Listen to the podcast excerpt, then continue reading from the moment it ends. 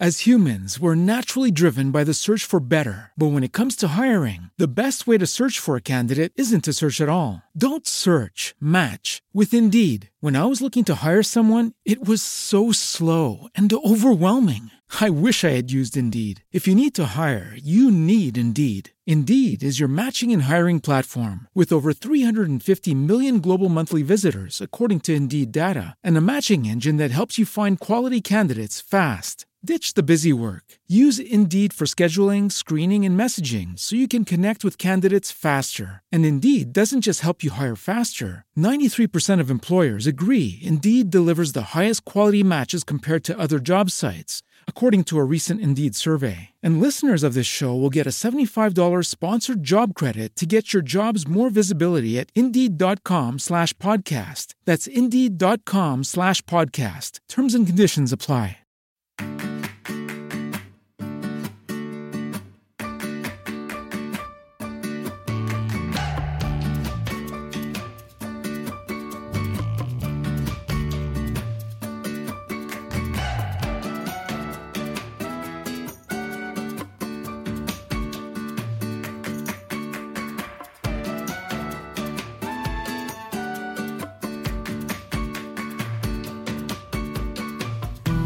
Bienvenido al capítulo 1 de Eureka, tu podcast sobre innovación, productos y curiosidades sobre los mismos.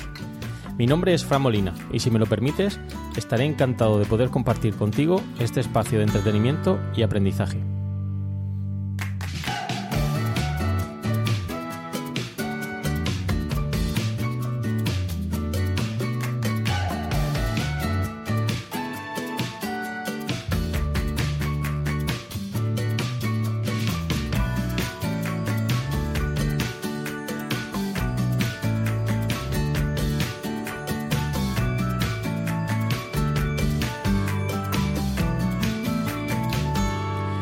Podcast quincenal de Emilcar FM vamos a disfrutar de muchos productos innovadores.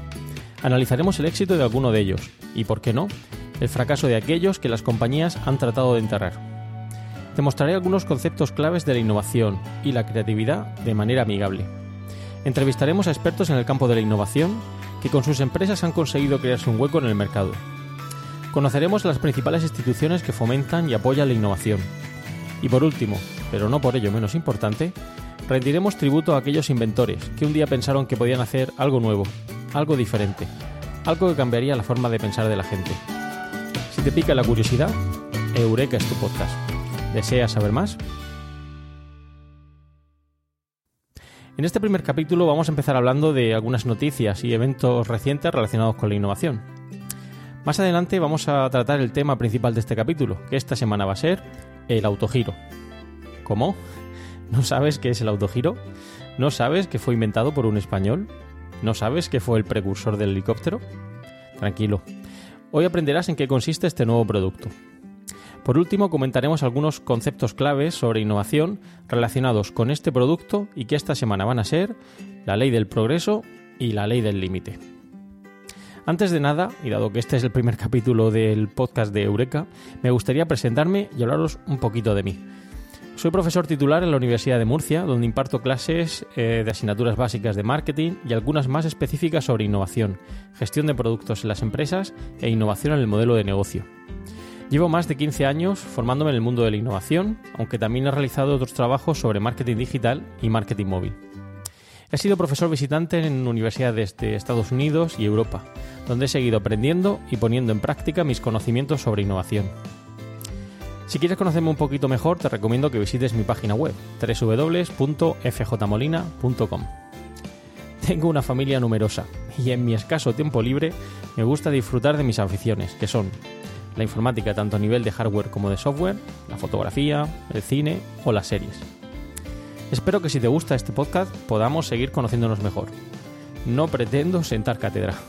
Mi objetivo es aprender, disfrutar de la innovación y reflexionar contigo sobre los productos innovadores. ¿Por qué hemos llamado este podcast Eureka? Bien, con este título hemos querido recordar uno de los términos más comunes y asociados a la innovación. Se dice que Arquímedes, matemático, físico, ingeniero, inventor y astrónomo griego, pronunció esta palabra cuando descubrió que todo cuerpo sumergido en un fluido experimenta un empuje vertical y hacia arriba igual al peso del fluido, lo que comúnmente conocemos como principio de Arquímedes. Dado que este es un podcast sobre innovación, que además pretende rendir tributo a los inventores, hemos creído que Eureka podía ser un nombre idóneo. A continuación vamos a hablar un poquito de algunas noticias relacionadas con la innovación. Y me gustaría hablaros en primer lugar sobre eh, la Fundación Cotec. Eh, la Fundación Cotec es una organización privada, sin ánimo de lucro, cuya misión es promover la innovación como motor del desarrollo económico y social. Cuenta con más de 80 patronos entre empresas privadas y administraciones de los ámbitos regional y local. Su Majestad el Rey es el presidente de honor, Además, como dato curioso, señalar que desde 2001 existe además Cotec Italia y desde el año 2003 contamos también con Cotec Portugal. Cotec fue creada en 1990 por iniciativa del rey Juan Carlos I y desde sus inicios eh, se ha distinguido por realizar una intensa labor al servicio de la innovación tecnológica entre empresas españolas. Además, Cotec ha destacado principalmente en dos actividades fundamentales. La primera de ellas es eh, servir de observatorio de la I +D en España y de proporcionar análisis y consejos en materia de innovación, tecnología y economía. En 2015, Cotec decide ampliar sus retos para convertirse en un verdadero agente de cambio que contribuye al desarrollo de la economía y la sociedad española. Para cumplir con esta misión, parte de una definición más ambiciosa de lo que sería el concepto de innovación. Y lo define así. Innovación es todo cambio, no solo tecnológico, basado en conocimiento, no solo científico, que genera valor, no solo económico. Bien, ¿por qué os vengo a hablar hoy de eh, Cotec? Bien, recientemente Cotec ha celebrado su evento en Madrid, ha sido durante los días 10 y 11 de junio, y lo ha celebrado este año por primera vez en el Estadio Vicente Calderón, que ha contado además con la colaboración del Club Atlético de Madrid. Este evento, que ha llevado por nombre Imperdible 01, ha sido un evento que ha relacionado la innovación y el fútbol. Quizá esto os pueda parecer un poco curioso o sorprendente, pero como iremos viendo en otros capítulos, veréis que la innovación está presente en muchos campos. Durante este evento eh, se han desarrollado más de 30 actividades que han estado a disposición de los visitantes para disfrutar de una jornada de innovación y fútbol, con contenidos y experiencias relacionados con la tecnología, exhibiciones deportivas, laboratorios de innovación, etc. El año pasado Cotec hizo un evento similar, trató de fusionar la innovación con la música, la tecnología, la creatividad, la experimentación o el arte. Tuve la suerte de asistir a ese evento eh, que se celebró en la nave, en el distrito madrileño de Villaverde, y que ya contó con un total de 6.000 participantes. Además, durante estos eventos se suele presentar el informe Ecotec, donde cuentan además con la participación de representantes del mundo de la empresa y se ofrecen algunas cifras sobre eh, innovación a nivel nacional y regional. Bien, es un evento que os recomiendo que si tenéis oportunidad de asistir en el futuro, tratéis de ir, acudir y aprender un poquito más sobre innovación en cada uno de los campos donde pueda estar presente. Vamos a hablar ahora de algunas noticias de prensa relacionadas con la innovación y en concreto quería mencionar un producto innovador del que todo el mundo está hablando, que es el spinner. Em, el spinner es un producto muy curioso que quizá hayáis visto en más de una ocasión en manos de los niños y es un producto que no es nuevo, como he dicho, ya tiene cierto tiempo. Os voy a poner algún dato concreto. Por ejemplo, en el año 2016, Ryan Weaver, despedido de una plataforma petrolífera de Alaska, donde estaba trabajando, necesitaba una idea que le permitiese pagar la deuda de 160 mil dólares que tenía de sus estudios. Por aquel entonces, su, su, esposa, profesora de educación especial, especial, le pidió que encargase algunos aparatos antiestrés para su clase. Weaver, que había comprobado el furor que el spinner estaba causando, probó suerte vendiéndolos en Amazon y hoy en día vende entre 500 y 1000 spinners. Es un producto muy sencillo, a un coste muy reducido, cuya función principal es girar, girar y girar. Es un juguete sencillito, pero que en realidad no eh, cumple la función o no, estaba, no está diseñado para la función que originalmente tenía. Está compuesto por tres puntas con un centro giratorio que rota a gran velocidad sobre un eje que se sostiene en la mano, que además en ocasiones puede causar algún daño a las personas que se encuentran cerca si el que lo está girando no lo hace con mucha agilidad. Fue inventado hace dos décadas, como decía, no es un producto nuevo, y su propósito era ayudar a niños con autismo o trastorno por déficit de atención e hiperactividad. Pero sin embargo hoy en día, muchos niños lo tienen en sus manos y lo utilizan al salir del colegio o incluso dentro del colegio Por ello se ha convertido en un juguete en muchas escuelas, donde incluso es, ha sido prohibido para evitar la distracción de los niños en clase, algo paradójico, ya que en principio esa era la función fundamental que tenía este juguete. En algunas escuelas incluso es la única forma de llevarlo, es aportando un, justificando, un justificante médico. Es decir, si no tienes un justificante médico, el niño no puede llevar el spinner a clase. Para que os hagáis una idea del, del furor que está causando en algunos centros educativos. Bien, y ahora vamos a hablar del producto principal de este podcast. El tema principal es el autogiro.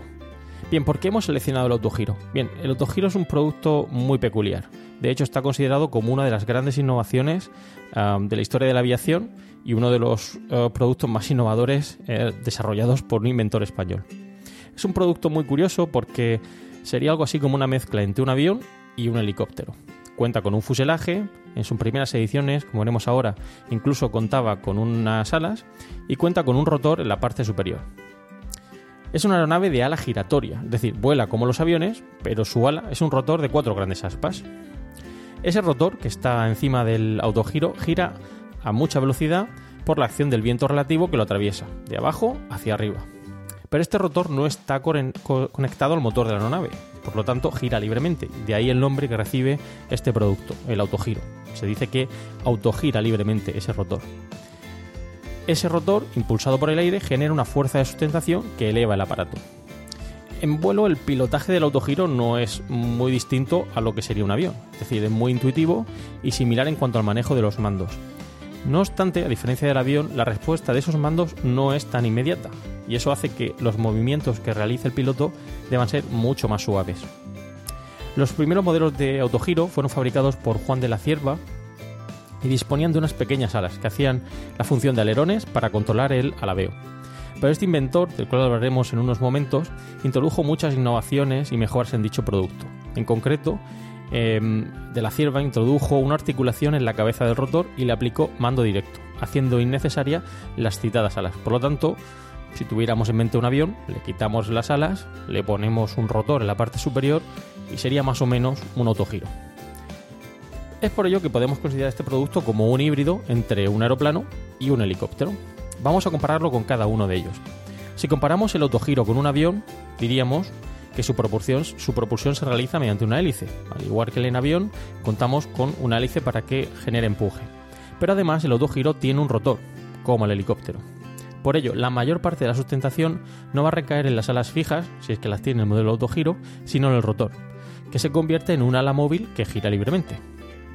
De la Cierva afirmaba que ese rotor desempeñaba una función de un paracaídas. Como veremos más adelante, una de las obsesiones de este inventor era que el producto no entrara en pérdida y por lo tanto fuera un eh, medio de transporte seguro. Vamos a comparar ahora el autogiro con el helicóptero. En el helicóptero la propulsión y la sustentación se producen en el rotor, que sí que está impulsado por el motor. En este caso el helicóptero consigue su propulsión inclinando el rotor hacia adelante. En cambio en el autogiro las aspas rotan solas gracias a la velocidad relativa del aire cuando el aparato avanza. Bien, ¿qué dos momentos críticos hay en el eh, funcionamiento del autogiro? Esos dos momentos críticos serían el despegue y el aterrizaje. Bien, en el despegue entra en juego un mecanismo que es exclusivo del autogiro, que se llama sistema de prelanzamiento del rotor. Dado que el rotor en tierra no está en movimiento y por lo tanto no genera sustentación, ese sistema de autogiro del cual os he hablado no es posible. Por lo tanto, el autogiro cuenta con lo que se conoce como el sistema de prelanzado, que permite alcanzar unas revoluciones mínimas de rotor para que pueda iniciar esa carrera de despegue. Y en el aterrizaje. Bien, en el aterrizaje se puede realizar de dos maneras, con motor o sin motor. Cuando se realiza con motor, el aterrizaje es mucho más suave y se basa exclusivamente en dejar aproximar el autogiro a tierra con bajas revoluciones de motor. Si lo hacemos sin motor, el motor va a permanecer a ralentí y la aproximación a tierra se realizará desde una mayor altura. Bien, eh, como veréis es un producto bastante interesante que combinaba las virtudes del avión con las virtudes del helicóptero que todavía no había sido inventado. En cambio, el nacimiento de los helicópteros, posteriormente al desarrollo del autogiro, haría que el autogiro entrara en declive y finalmente dejara de ser producido y lanzado al mercado. Vamos a hablar ahora de algunos datos cronológicos de este producto para ponernos en situación. Bien, la idea del autogiro podríamos remontarla a mucho tiempo atrás, en concreto a 500 a.C. em, los chinos desarrollaron un producto, el trompo volador chino, que consistía en un palo con una hélice. A veces podía ser de plumas y que estaban acopladas a un extremo. Al girar el, plano, eh, el palo entre las manos del juguete salía volando hacia arriba. Bien, esto hacía que las eh, plumas giraran, pero el palo girara también. Bien, es un juguete que quizá hayáis visto en manos de algunos niños, ah, muy sencillito, pero que eh, cumple esa función de elevarse del suelo. Bien, vamos al año 1784. Bien, en este caso, un académico y naturalista francés, Lanois, presenta un modelo de helicóptero basado en el trompo volador, en esa idea principal del trompo volador chino. Ese modelo eh, tenía un rotor de dos aspas construidas con seda sobre una estructura de alambre. Esos rotores giraban en direcciones opuestas cuando se tiraba del hilo.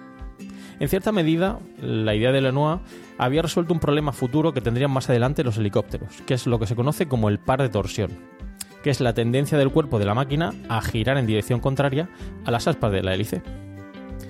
Vamos al año 1842 donde se trata de resolver el problema de la elevación por sustentación a través de un rotor con una caldera de vapor.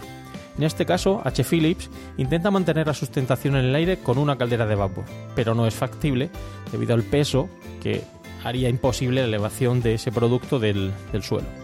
Por lo tanto, no será hasta más adelante, cuando se desarrolle el modelo de gasolina, cuando se resuelva en parte ese pequeño problema. Y ahora vamos a un momento fundamental en toda la historia de la, aviación, que sería el desarrollo del aeroplano por los hermanos Wright. Los hermanos Wright apuestan por el avión como elemento de sustentación en el aire. Bien, el problema es que este primer avión relegó los experimentos que se estaban realizando con rotores a un segundo plano. Así que ya en el año 1903 los eh, experimentos o inventos que estaban relacionados con rotores fueron eh, dejados de lado por parte de, eh, de, muchas empresas. Bien, en el año 1907, con el turno de la gasolina, en Francia, Louis Piquet y Paul Cornu fueron capaces de alzar medio metro del suelo con aparatos de ala giratoria impulsados por motores de gasolina. Bien, pero de nuevo era una solución un poco, poco ortodoxa, por decirlo de alguna manera, y tampoco tuvo mucho éxito. Bien, es entonces cuando entra en juego el papel del autogiro. En 1912, eh, de la Cierva construye el primer biplano, que lleva por nombre el Cangrejo. Es un biplano trimotor que entra en pérdida y se estrella. As humans, we're naturally driven by the search for better. But when it comes to hiring, the best way to search for a candidate isn't to search at all. Don't search, match with Indeed. When I was looking to hire someone, it was so slow and overwhelming. I wish I had used Indeed. If you need to hire, you need Indeed. Indeed is your matching and hiring platform with over 350 million global monthly visitors, according to Indeed data, and a matching engine that helps you find quality candidates fast. Ditch the busy work. Use Indeed for scheduling, screening, and messaging so you can connect with candidates faster. And Indeed doesn't just help you hire faster. 93% of employers agree Indeed delivers the highest quality matches compared to other job sites, according to a recent Indeed survey. And listeners of this show will get a $75 sponsored job credit to get your jobs more visibility at Indeed.com slash podcast. That's Indeed.com slash podcast. Terms and conditions apply. With the Lucky Land slots, you can get lucky just about anywhere. This is your captain speaking. Uh, we've got clear runway and the weather's fine, but we're just going to circle up here a while and uh, get lucky. No, no, nothing like that. It's just these cash prizes add up quick. So I suggest you sit back, keep your tray table upright, and start getting lucky. Play for free at LuckyLandSlots.com. Are you feeling lucky? No purchase necessary. Void where prohibited by law. 18 plus terms and conditions apply. See website for details. Bien, la idea fundamental de este inventor, que era que el producto no entrara en pérdida, le hizo pensar en una posible solución a este biplano. Es por ello que en 1919 de la Cierva crea lo que se conoce como el primer autogiro. En este caso de la cierva añade un rotor de giro libre a un aeroplano normal, provisto de alas y de hélice, es decir, a un aeroplano le metemos el rotor en la parte superior. Ese rotor no va conectado al motor, sino que gira libremente, como hemos dicho, debido a la corriente del aire originada por el movimiento del aparato. A medida que el rotor gira, debido a esa corriente del aire, aumenta la fuerza de sustentación y el aparato pues, se eleva del suelo. Una vez en vuelo, ese rotor continúa girando con la corriente del aire y proporciona la sustentación necesaria para que el producto no caiga al suelo, en este caso el avión no se estrelle. Incluso con el motor parado, el aparato es capaz de realizar un descenso lento y seguro. De la Cierva había conseguido su objetivo, un producto seguro y que se elevaba del suelo en un espacio breve o corto de, del suelo, ¿de acuerdo? Bien, en 1920, eh, de la Cierva, eh, viendo el éxito de su producto, patenta el autogiro. Construye su primer autogiro que lleva por nombre el Cierva C1. Utiliza para ello un monoplano francés sobre el que monta dos rotores. Pero este aparato no logra volar y vuelca debido a problemas con el rotor. De la Cierva todavía seguía experimentando con este producto y es por ello que desarrolla dos prototipos posteriores en el año 1922, el C2 y el C3, cuyas pruebas tampoco dan el resultado esperado por su inventor. Es en 1923 cuando De la Cierva, con su modelo C4, realiza un primer vuelo eh, recogido en, diferentes eh, medios de comunicación, en el que logra recorrer 183 metros, que consisten en lo que se conoce como un pequeño salto, pero que demuestra la validez del concepto. Es a partir de este momento cuando el inventor recibe una subvención del gobierno español y comienza la promoción de su nuevo producto. Más adelante, en 1924, realiza el primer viaje entre aeródromos. En este caso, con su modelo C6, realiza un pequeño vuelo entre los aeródromos de Getafe y Cuatro Vientos. En 1926 se crea la sociedad Autogiro Company.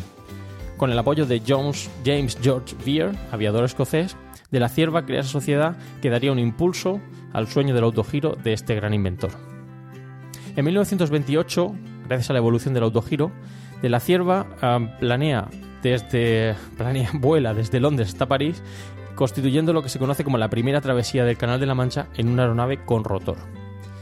Y más adelante, en 1930, el autogiro ha ganado en popularidad, aparecen revistas especializadas como Popular Mechanics y ya consiguen incluso aterrizar y despegar estos modelos de autogiro en portaaviones.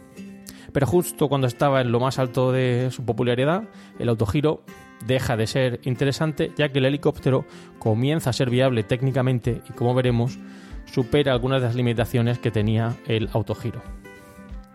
Vamos a ver ahora algunas características del autogiro. Bien, en resumen, la ventaja fundamental del autogiro es que puede conseguir velocidades de vuelo muy lentas. No puede entrar en pérdida y eso le permite ir muy despacito en el aire. Es un aparato muy seguro, ya que no puede entrar en pérdida, y en caso de parada de motor en vuelo, el autogiro planea y desciende lentamente. Pero también contaba con inconvenientes. No tiene la posibilidad de detenerse en el aire, como sí que tiene el helicóptero.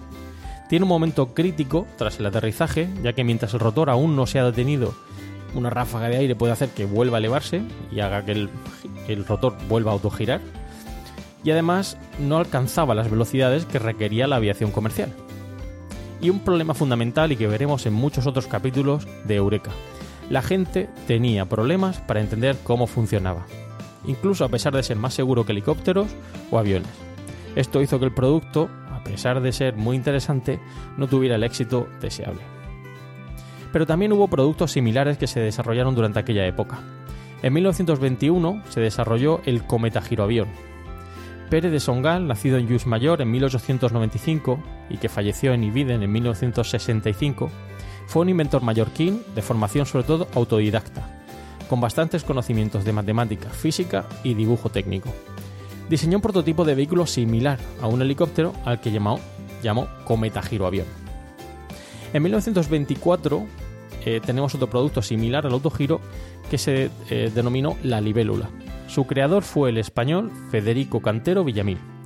Nació el 22 de junio de 1874 y falleció el 22 de diciembre de 1946. Un ingeniero de caminos, canales y puertos, conocidos por las presas y saltos de agua para la producción de electricidad y que planeó y construyó a lo largo del río Duero. Registró otras 23 patentes aeronáuticas relacionadas con el desarrollo del helicóptero, lo cual demuestra su obsesión con esta idea de producto. Federico Cantero Villamil pensó que una aeronave con despegue vertical sería mucho más segura que un avión al no necesitar la velocidad y el espacio necesario para elevarse del suelo. Eh, lamentablemente su invento no contaba con todos los recursos necesarios para llevarse a la práctica y finalmente su concepto de producto se desechó. De hecho, eh, este inventor falleció en 1946 sin poder llevar a término su idea.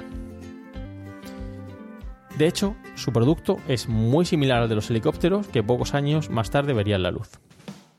Bien, y ya que estamos hablando del helicóptero, vamos a mencionar cuál es el origen de ese helicóptero, eh, primero, cuándo surgió y por qué surgió. Bien, eh, los primeros datos que tenemos sobre el helicóptero datan de 1939 y se dice que fue Igor Simorsky, con un modelo que denominó VS-300, el que más se asemejaba al helicóptero tal y como lo conocemos hoy en día. Contaba con un rotor principal y un rotor en la cola. Al inclinar el plano del rotor, se cambiaba la dirección del vuelo debido a que las palas de este incidían en el aire en un ángulo distinto e impulsaban el aparato hacia ese ángulo. Bien, hay dos momentos célebres en estos primeros años del helicóptero. El primero de ellos, en el año 1945, donde se desarrolla el primer rescate en el mar, en concreto en el estrecho de Long Island, en Nueva York. Y el segundo de ellos es el primer rescate que se realiza en un edificio, en el año 1958, cuando se salva de la azotea a un grupo de personas en un edificio. Bien, voy a poneros ahora algunos datos anecdóticos que quizá no conozcáis, y es que llevamos un rato hablando del autogiro, y aunque he tratado de describirlo, quizá alguno todavía no entienda muy bien en qué consiste este producto. Bien, el autogiro ha aparecido en algunas películas como Solo se vive dos veces, de James Bond. En este largometraje, un joven, Sean Connery, en el papel de James Bond, escapa a los mandos de un autogiro, llamado Little Lily, del ataque de un conjunto, conjunto de helicópteros. De hecho, el agente 007 sobrevive desplegando sus habilidades en el manejo del autogiro y gracias a un conjunto de armamento típico de estas películas. Os aconsejo que veáis el vídeo, de hecho os pondré en la nota del programa un pequeño enlace para que veáis en qué consiste el producto y en cierta medida cómo compite con el helicóptero. Vamos a hablar ahora del inventor del autogiro, Juan de la Cierva. Voy a poneros algunos datos históricos para que conozcáis un poquito mejor a este inventor. El autogiro fue invención del ingeniero español Juan de la Cierva, nacido en Murcia, es decir, en murciano, el 21 de septiembre de 1895 y falleció el 9 de diciembre de 1936 en Croydon, Reino Unido, a la edad de 41 años al estrellarse en el despegue del vuelo regular en el que iba Londres-Ámsterdam. Fue hijo de Juan de la Cierva y Peñafiel, que llegó a ser ministro en varias ocasiones, incluso alcalde de Murcia. Fue hijo de María Codorniu Bosch, cuyo abuelo materno fue destacado ingeniero de montes Ricardo Codorniu. Desde su infancia, este inventor destacó por su interés por el mundo de la aviación. De la Cierva, junto a su amigo Tomás de Martín Mampardillo, construyó pequeños modelos capaces de volar. De la Cierva y sus amigos comenzaron ideando aviones de papel, luego de madera, algunos con motor de hélice movido por gomas, algo que muchos de nosotros quizá, quizá hayamos hecho cuando éramos más jóvenes. En 1910 su, su, familia se traslada a Madrid, pues su padre debe seguir allí su carrera ministerial. Allí estudiaría ingeniería de caminos y seguiría con sus experimentos. Su ilusión era construir aviones, pero entonces no existía la titulación de ingeniero aeronáutico. El mundo de la aviación estaba todavía en pañales. Su obsesión por la seguridad en vuelo le llevaría a desarrollar más tarde el autogiro, que conseguía no entrar en pérdida, como hemos dicho, ni estrellarse contra el suelo.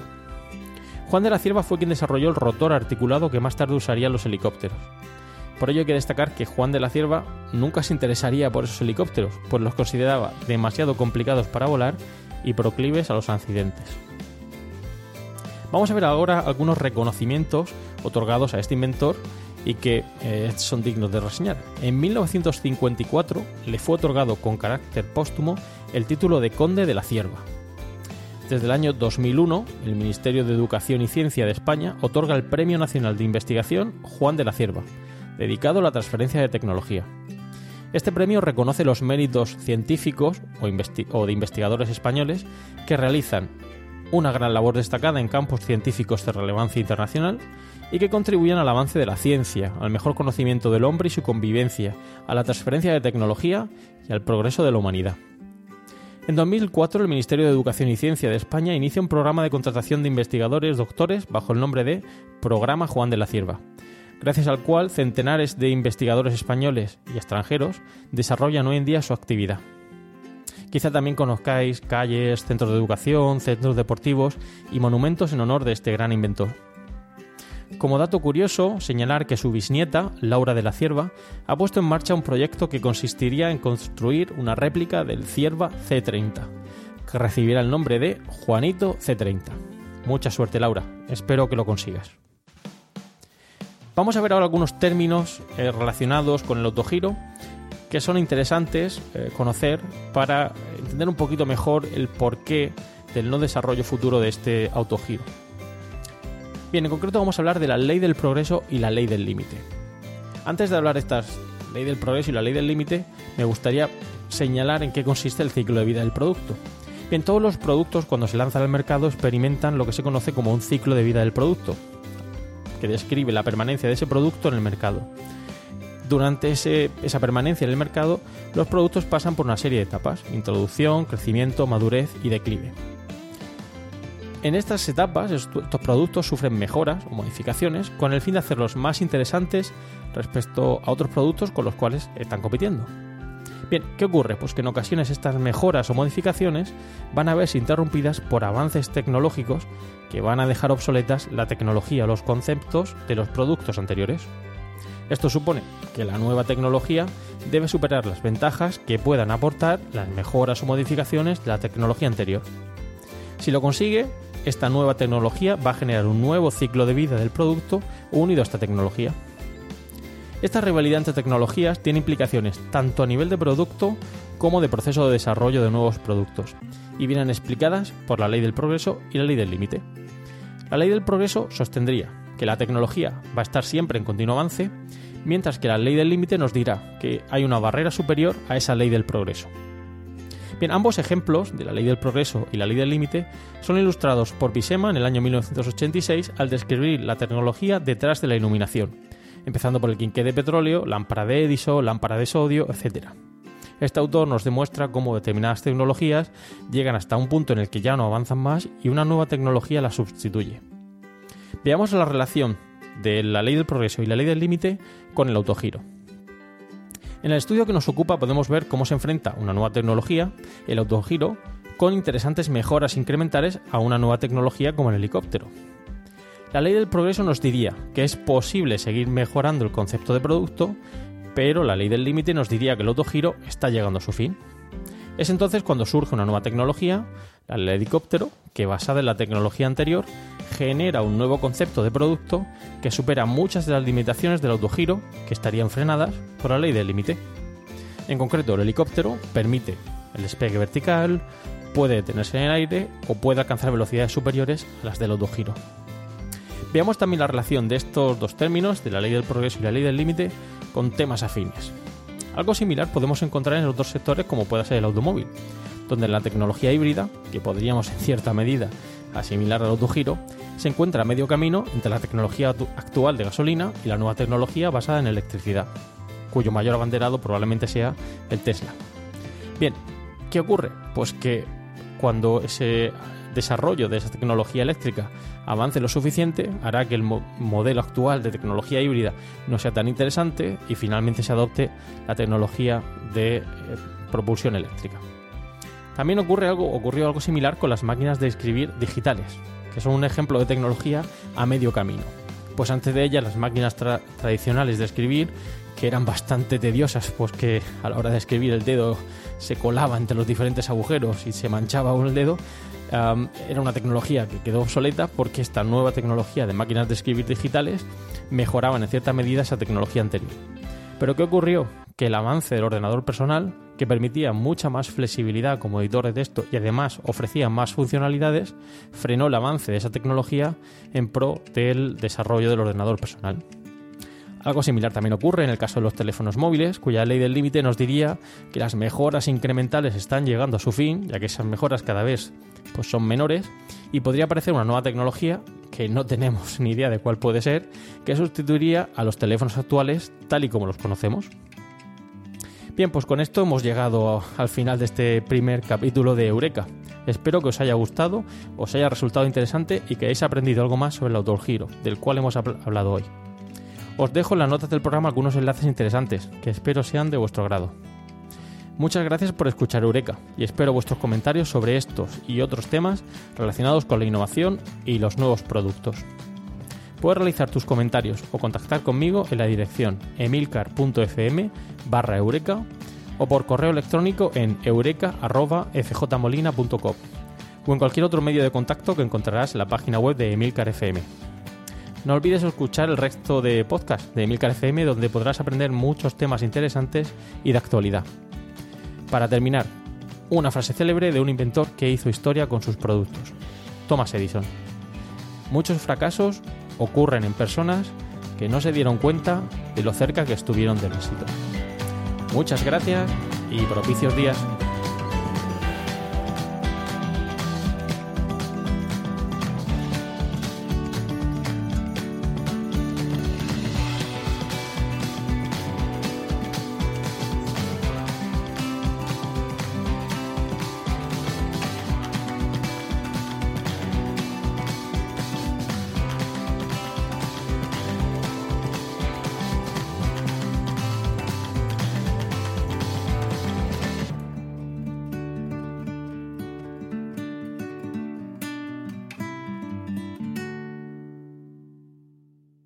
As humans, we're naturally driven by the search for better. But when it comes to hiring, the best way to search for a candidate isn't to search at all. Don't search, match with Indeed. When I was looking to hire someone, it was so slow and overwhelming. I wish I had used Indeed. If you need to hire, you need Indeed. Indeed is your matching and hiring platform with over 350 million global monthly visitors, according to Indeed data, and a matching engine that helps you find quality candidates fast. Ditch the busy work. Use Indeed for scheduling, screening, and messaging so you can connect with candidates faster. And Indeed doesn't just help you hire faster. 93% of employers agree Indeed delivers the highest quality matches compared to other job sites, according to a recent Indeed survey. And listeners of this show will get a $75 sponsored job credit to get your jobs more visibility at Indeed.com slash podcast. That's Indeed.com slash podcast. Terms and conditions apply.